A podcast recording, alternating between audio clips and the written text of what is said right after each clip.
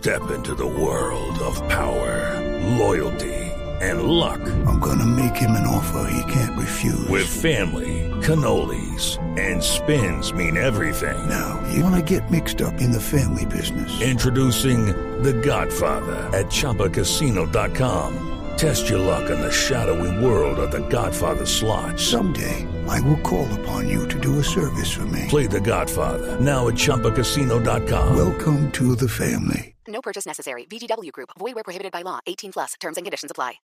si ustedes se creen millennials, porque la Universidad de los Andes hizo un estudio sobre los millennials en Bogotá, en la capital, y lo tituló Millennials, decisiones de vida de los jóvenes en Bogotá. Pobreza, habilidades o comportamientos de riesgo. Y precisamente hemos querido llamar a una de las investigadoras de este estudio para ver qué se encontraron sobre los millennials en Bogotá y las decisiones que toman en su vida. Ella es Xiomara Pulido y nos acompaña hasta ahora en Mañanas Blue. Doctora Pulido, bienvenida a Mañanas Blue y muchas gracias por estar con nosotros. Hola Camila, buenos días. Un saludo a ti, a tus compañeros de mesa y a toda la audiencia. Primero, ¿por qué decidieron ustedes desde la Universidad de los Andes investigar las decisiones de los millennials en Bogotá, de los jóvenes? ¿Qué los llevó a decir, oiga, hay que mirar a ver qué decisiones están tomando los jóvenes en la capital? Bueno, este trabajo se hizo en conjunto con el Banco Interamericano de Desarrollo y el Centro Internacional de Investigaciones para el Desarrollo de Canadá. En esta investigación participaron nueve países y la Universidad de los Andes estuvo a cargo del análisis eh, de los jóvenes en Bogotá. Eh, la razón principal es que la juventud es una etapa en la cual se toman decisiones que afectan la vida adulta, particularmente en temas relacionados con educación y trabajo. Por lo tanto, se nos hizo muy interesante analizar los factores asociados a las decisiones de los jóvenes. Ah, sí. Además, este estudio, que pena contigo, Tranquila. eh, tiene interesante que se analizan variables poco tradicionales y que no han sido tan estudiadas en la literatura. Lo que pasa es que sí es cierto, eh, don Rodrigo Pombo, que los jóvenes o cuando uno está joven no se da cuenta de la importancia de las decisiones que se toman en esa época de la vida y cómo cuando uno está joven esas decisiones marcan el resto de, le- de la vida de uno. Así es, o sea, así es. dependiendo qué estudia usted, si trabaja, si no trabaja, si queda embarazado, si no. Su primer trabajo, por ejemplo, eso determina mucho su vida laboral posterior. Tengo entendido, mi abuela decía que cuando usted construye buenas raíces genera buenos árboles y eso lo hacía en referencia a la decisión fundamentalmente de casarse bien y adoptar bien la, la carrera que usted quiere estudiar. Xiomara, y en el estudio entonces sobre las decisiones que están tomando los bogotanos, los jóvenes bogotanos, que primero digamos van de qué edad a qué edad. Una persona joven que ustedes estudiaron está en qué rango de edad. Bueno, nosotros analizamos jóvenes entre 15 y 24 años. Eh, llevamos a cabo 1.500 encuestas en Bogotá en el año 2017 y además realizamos seis grupos de discusión con alrededor de 41 jóvenes. Listo. Eh, Ahora, yo... Sí. No, no, continúe, continúe. no, no, no, cuéntame.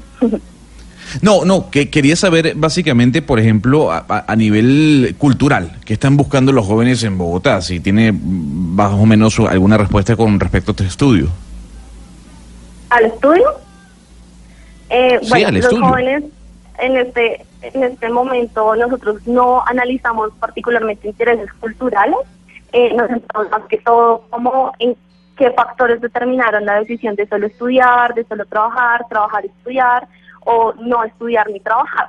Digamos que en este ámbito encontramos cosas muy interesantes sobre características socioeconómicas que están asociadas a las decisiones de los jóvenes y otras cosas como composición del hogar y aspiraciones educativas.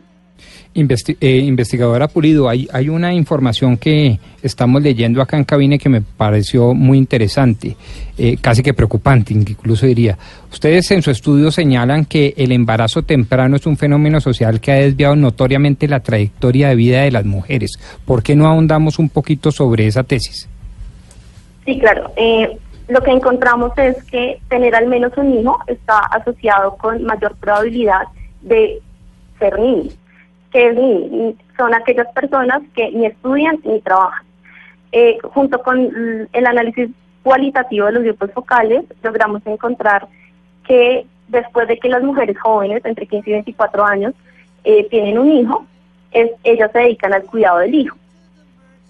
Además, no pueden continuar en el sistema educativo debido a restricciones de liquidez. Sumado a esto, está el hecho de que estas personas se retiran durante un largo periodo de tiempo del mercado laboral y cuando se quieren volver a vincular no hay oportunidades. O sea, Por lo eh, tanto, sí, sigue. El embarazo eh, temprano es una de las barreras que identifican los jóvenes como eh, obstáculo para continuar su trayectoria educativa. O sea, básicamente, Pombo, lo que descubrieron es algo que también se ha dicho mucho en, en la literatura y es cuando una mujer queda embarazada joven, pues básicamente ya se empieza a poner una barrera en su desarrollo profesional, pero además en poder eh, alcanzar un nivel educativo mucho más alto de si no hubiera quedado embarazada, por ejemplo, a los 15 años. Por eso es tan importante la prevención del embarazo de las mujeres adolescentes. Así es, y por eso eh, yo quería preguntarle a la investigadora Pulido.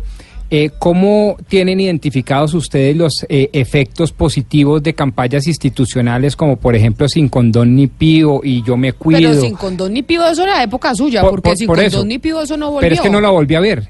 Y entonces eh, ahí Eso, está o mi sea, pregunta. Sin condón ni pío Eh, tenía yo ocho años. Por eso, por eso, por eso. Pero seguramente a usted le metió, le, le- le metieron esa publicidad, usted entendió y no quedó embarazada tempranamente.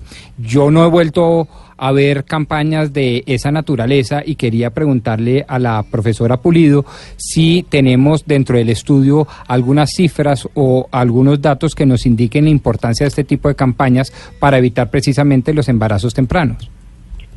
Eh, no, lastimosamente no pudimos evaluar este tipo de campañas, pero sí encontramos que em, actividades riesgosas como tener relaciones sexuales sin preservativo o sin el uso de métodos anticonceptivos sí está asociado con una mayor probabilidad de pertenecer al grupo de los jóvenes que ni estudian ni trabajan. Y, en- Em, y entonces, en, en- en ese estudio, ustedes haciendo el análisis sobre los millennials en Bogotá, veo que, es, o sea, ahí Gonzalo y yo no cabemos, Gonzalo, porque usted dice que tiene 33, ellos estudiaron jóvenes de los 15 a los 24, 25 años. ¿Cuál es la, la diferencia más marcada entre los jóvenes hombres y mujeres? ¿Estudian más los hombres o estudian más las mujeres? ¿Tienen más oportunidades los jóvenes que son hombres o las jóvenes que son mujeres? ¿Qué se encontraron ustedes en ese análisis? Bueno, eh, digamos que en relación a los pasos de empleo, se encuentra que los pasos de desempleo para mujeres son más altos, mujeres jóvenes son más altas en comparación con los hombres. Eh, también en otros análisis que hemos hecho encontramos que la tasa de acceso a educación superior es más alta para los hombres.